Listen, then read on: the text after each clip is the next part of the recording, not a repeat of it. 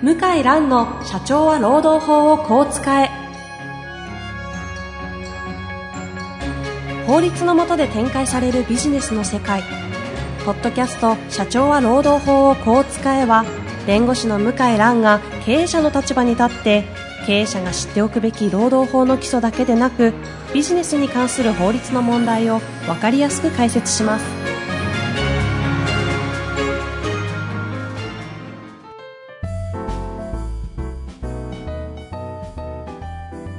こんにちは、遠藤和樹です。向井蘭の社長は労働法をこう使え。向井さん本日もよろしくお願いいたします。はい、よろしくお願いします。さあ、今回も向井さんの、えー持ち込みということで、はいいきたいと思うんですが、まあ、前回の続きですね、そうですね。前回はやってくださいましたね。はい。やっちゃいました。えーご自身のえー東北大はい。時代のそうです。スピード違反捕まるお話をひたすらして終わるというね。次回持ち越しということになりましたが、はい。今日こそ回答を聞きたいと思います。前回ちょっと復習からお願いいたします。前回は、まあ、行政、地方労働行政運営方針で、ちょっと気になるたキーワードがあると。うん規制の適用、規制の強化、あれ？なんか忘れちゃった。そうです。法規制の執行を、あ、法、強化すると。遠藤さんの方が覚えてますね。えー私も。法規制の執行を強化する。はい。独特の表現ですよね日本語でなかなか使わないですよ普ね。通に読んだら引っかかりもしないですよ。へえぐらいです。ああ、そうですか。あ、強化するんだ。っていうぐらいですよ。ここがね、ポイントなんですよね。法規制の執行を強化する。うんうんで、それで、それはどういうことかというと、行政なんだけど、行政じゃない。そういう分野があって、でそこが劇的にい今変わってますと。そういうお話で終わりました。そうでしたね。はい。で、どういうことかというと、はい。書類送検って聞いたことあります？書類送検。はい名前の通り、検察に何か送るみたいな。そうそうそう。ちょっとよくわかっいや、てないいや、その通り。書類を検察庁に送る。ただそれだけなんですよ。それは、つまり何を意味するんですっけ？それはどういうことかっていうと、例えば、あの、私、この前またスピード違反に戻っちゃいますけど、はい。スピード違反の場合でもええ、二つ種類があるの知ってます？え？青切符と赤切符。あれ、青切符と赤切符でいいんですよね、確か。かんな、い。知りません？すいません。え？あれ、車運転して違反したりとかしませんか？スピード違反と一時停止無視はありますね。あります。生々しいですね。はい。ええで、普通は、なんか、これ、銀行に行って、郵便局に行あーって、納めてください。ははでしたでした。で、それで終わります、みたいな、はい。はい青いやつなんですよ、普通はね。それしか経験ないです。ないですよね、普通の人は。だけど、赤切符っていうのがあって、これは、裁判所？裁判になる可能性ありますよと。罰金を払っていただく必要がありますよと。で、罰、同じ、え、同じ罰金じゃないんですか？と。その青切符とうん。うん赤切符。うん青切符っていうのはあくまでも、対行政で払う反則金っていうものなんですよ。うんうんで、赤切符っていうのは、行政じゃない、裁判所。から命令をされる罰金なんですよ。意味が違うんですね。あ、意味が違うんです。赤切符の場合は、その後裁判手続きが待っていて、で、裁判って言っても罰金の場合は、簡単な略式手続きっていうのがあって、法廷はテレビドラマのような法廷は開かないんですよ。ええええ単に、あ、向井さんって呼ばれて、じゃあこの罰金を納めてくださいよと。この事実で間違いないですか、うん。全部認めますってサインすると、うん。あの、検察庁行って、こう、サインすると、もうその、罰金を納めれば終わっちゃうんですよね。うん。で、前科がついちゃうんですよ。前科者になっちゃうんですよ。うん。結構嫌でしょ、うん。嫌ですよ。前科が、警察のデータベース、はい。あの、警察と、検察庁かな？検察庁も警察もありますけど、残っちゃうんですよ。うん。うん。まあそういう仕組みになってて、ええ。要は、えー司法分野の刑罰を受けるか受けないかっていうのは、全然、行政機関ではできないわけですよ。なるほど、なるほど。その権限はないですもんね。あの、遠山の金さん知ってます？はい。遠山の金さんってあの、奉行所のお奉行さんでしょ、はいはいそうですね。じゃないですか。あれ、合図でしたっけ？合図じゃない。そっち側の方ですよえ、ね。あ、いや違う違う違う。み南町奉行所だから、江戸。そうかそうか、南町奉行所か。そう。あ、知らないですか？遠山の金さん。大山の金さん知ってますよ。遠山の金さんって何人もいるんですよ。松方弘樹だったり、あの、別の話ですよね。あ、そう、ドラマだけどね。いや、だって、遠山の銀さんって、あの、もう実際ドラマの世界だから、あの、ええ実在したらしいですけど、えで、遠山の銀さんって何やるか知ってます？え感情奉行ですよね。うん、南町奉行だったと思いますけど。南町奉行。奉行でしょ？だけど、金さんって、はい。感情遊び人の金さんっていうはい。一面を持っていて、ほあの、本当は偉い人なんだけど、別名、遊び人の金さんつって、街を徘徊するんですよ。う。うんうん。知ら、知りません？あの、あ、金さん、今日も元気だね、みたいな、なんか。今でいう私服ああ、そうそうそううそう。そうそう。で、こうなんか、いろんな世間話とかに首突っ込んで、で、こうなんか街の、ちょっと弱い者いじめみたいなのを、あと悪い、えー、なんか、うんお役所と結託してるみたいな商売人のその不正を嗅ぎ取って、で、潜入調査するわけですよ。うんうん。場合によってはおとり調査やる。で、自分でそこに飛び込んでって、はい。証拠を集めるじゃないですか。はいはいはい。で、悪い人捕まりますよね。うんうんうんで、捕まった後連れて行かれたら、おいつって、表あげろと。で、気づかないわけ、その悪い、あの、なんか商売人、はいはいはいなんか悪大、悪大感っていうか、うん悪大感？まあ、商屋さんみたいなは悪い。で、あの、まあ、いろいろ言い訳言うわけですよ。いや、私はこうこうこうで、別にこれは、あの、私は関与してませんと。え記憶にございませんみたいな。はいそしたら、怒って、おいお前と、この入れ墨見して、この桜吹雪、記憶にないかと、目に入らないかと。えって言って、その、あの、昔、その、遊び人の金さんえはが、いはいはい。奉行所のお奉行さんと同一人物だってことに気がつくわけですよ。はあ。確かあの方昔、あれですよね、ちょびっとなんて腕の一部にしか本体入ってないんですよね。なのかな？なんかビビって途中でやめたみたいな。あ、そう、ちょっと僕は、話。でも、まあまあそうですね、そういう話があって。でもあれって、人権侵害の国家権力の乱用ドラマみたいなもんで、そう解釈するんだ。だって、警察官がね。遊び人のふりして潜入捜査して、えで、自分で証拠収集して、で、自分で裁判やるんだよ。めちゃくちゃでしょ、それは普通は。だって、同じ人が、そう、三件の分立も。そうそうそうそう。だだから、あくまでも警察って行政なんですよね。ええ法律執行する。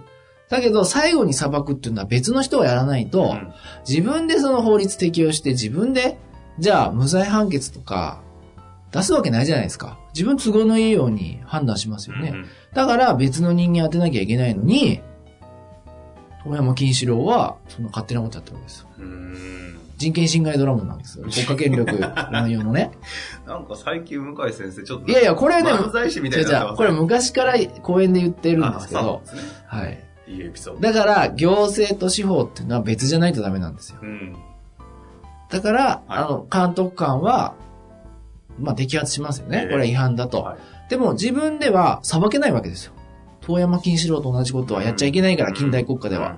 ですから、それを書類に書いて、検察庁に送るわけです。はいはい。で、検察庁は検察庁で、それを、その、裁判所に起訴するかう、んうん。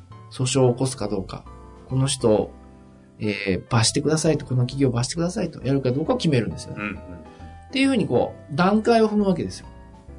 で、行政法なんですよね。労働基準法って。はい。で、全部違反したから、じゃあ全部書類送検するかって、そんなわけなくって、さっきのスピード違反じゃないけど、やっぱり50キロオーバーとかね、40キロオーバーとかひどいやつばっかなんですよ。うんうんしかもそんなんだって何百件何千件なんて処理するのすごく大変なわけうん。うですよ。んうん労基署も人手が足りてるから。はいなので、今までは実は、こう目に見えないラインがあったんですよ。毎年大体何件ぐらいうん。送検するのは。うーん。っていうね、目に見えないラインがあったんですよ。うんうんで、僕毎年こうやって観察してたので、で、毎年、統計情報があるんうん、ですね統計情報があるんですよ。で、それ見てると、はい。大体ですね、この5年ぐらいははい40から50、たまに60に行きますけども、50から60ぐらいの間で推移してるわけですよ。それはあの、長時間労働の書類送検が。えっ、とね、あの、例えば死亡事故、労働安全衛生法違反、うんうん。あとは最低賃金払わない、残業代払わない、労災隠し、ああ、それぞれの。いろいろあるのよ。はい。全部分野合わせて東京でも、せいぜい50から60件なんですよ、今までね。んそう。で、内訳も、うんうん。これも不思議でですね、まあ、多少のね、増減はあるんですけど、うんうん。一定なんですよ。例えば、ね、未払い残業代なんか、はい。平成21年から平成26年まで、3か4なんですよ、毎年。へえ、そうなんだ。ちょっとでも不思議じゃないですか？だってそんな、3か4、毎年同じように、同じ数字が並ぶっていうのは、ちょっと偶然にしては、できすぎっまあていうか何か感じ、るものはありますよね。ありますよね。で、その、サブロ協定違反も、平成23年度は1位、うん24年は1位、25年は5、26年は4、うん。大体、ちょっと1は少ないですけども、大体1から5の間で、大体推移してたんですよ。ほうほう。まあ、少ないですよね、はっきり言ったら。感覚的には、なんかね、紙面とかいろいろメディアの感じだとも、もっともっとあるそうですよねのかな感じはします。ですから、僕毎年まあ読んでて、ああまあこれ例年通りだなと、だからこれやっぱりまあ目に見えない壁っていうのが、まああるんだなっても思うんだけど、うんうんうん激変したの。どこですか？激、それどういうことかっつうとですね。はい。最初ね、わかんない。激減激変。激変、激変。最初わからなかった。え平成27年、28年のデータはですね、はいまだ出てないんですけども、27年の司法処理状況っていうのが、去年の5月に発表されてたんです。私セミナーね、4月で終わっちゃうから、5月で読んでなかったんですよ。えうんうんで、改めてまあ読み直したら、まあ最初はね、ふーんって、まあ、流し読みしてたから。ところがね、あることに気がつきまして、それはどういうことかっていうと、あのーグラフがなくなったんです。折れ線グラフ。うん。もともと折れ線グラフあったあった。平成26年まで毎年のように折れ線グラフがあったの。ええええそれがパタッと消えたんです。うん。折れ線グラフと棒グラフがなくなったんですよ。え、あれ？だ最初、あ、これ忙しいから、うんまあこれやっぱそういうのもめんどくさくなっちゃったのかなって。でもそんなわけないよねって、そんなだってね、簡単な、今、今時？そんな難しい作業じゃないから。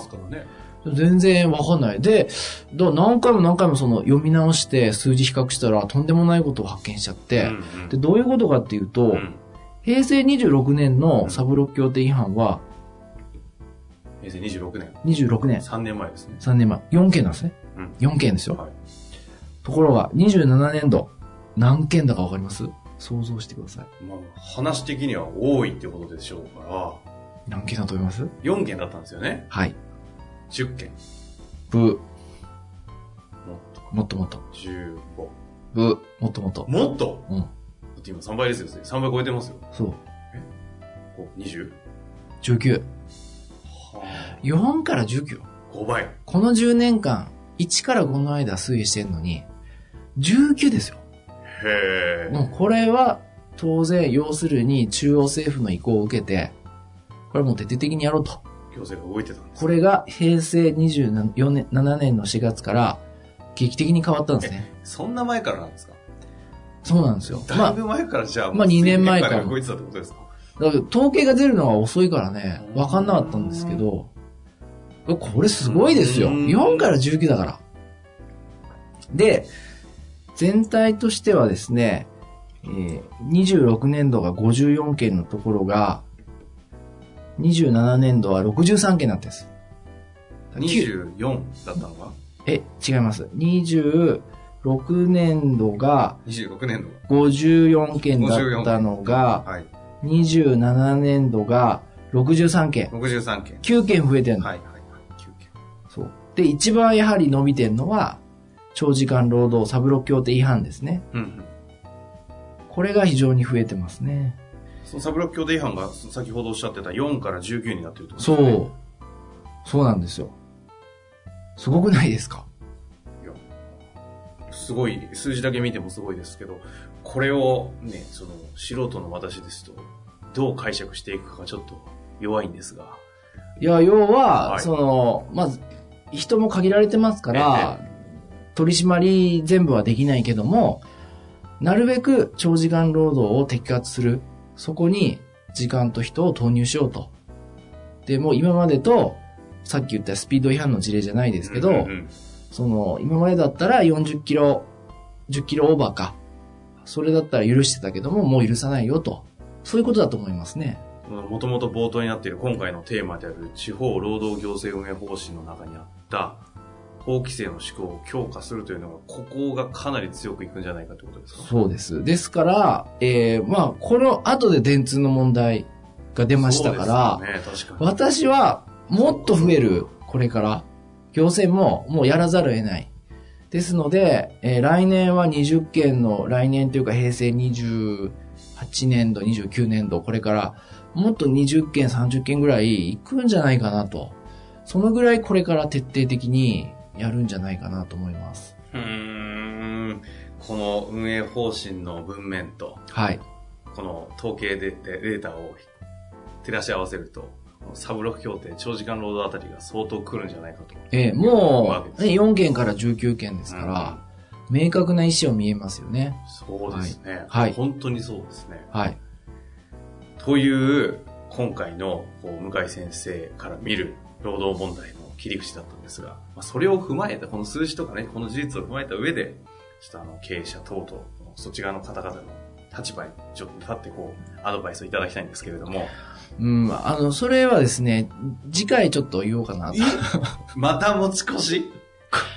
これは、いや、これがね、いや要するにですね、これがまたね、業、対行政っていうのは、あの目に見えない壁があって、はい。その壁をちょっと分析してお伝えしようか。次回じ。ゃあすでに分析されたものがあるんですね、はい。じゃあ今日は事実までということで、はい。そうです。これを踏まえて次回どうするかというお話をおはい聞かせいただけるわけですね。はい。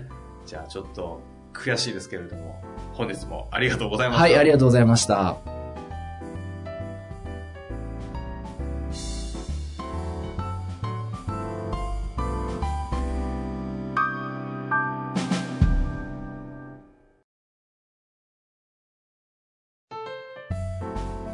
本日の番組はいかがでしたか？番組では向井蘭への質問を受け付けております。ウェブ検索で向井ロームネットと入力し、検索結果に出てくるオフィシャルウェブサイトにアクセス。その中のポッドキャストのバナーから質問フォームにご入力ください。たくさんのご応募お待ちしております。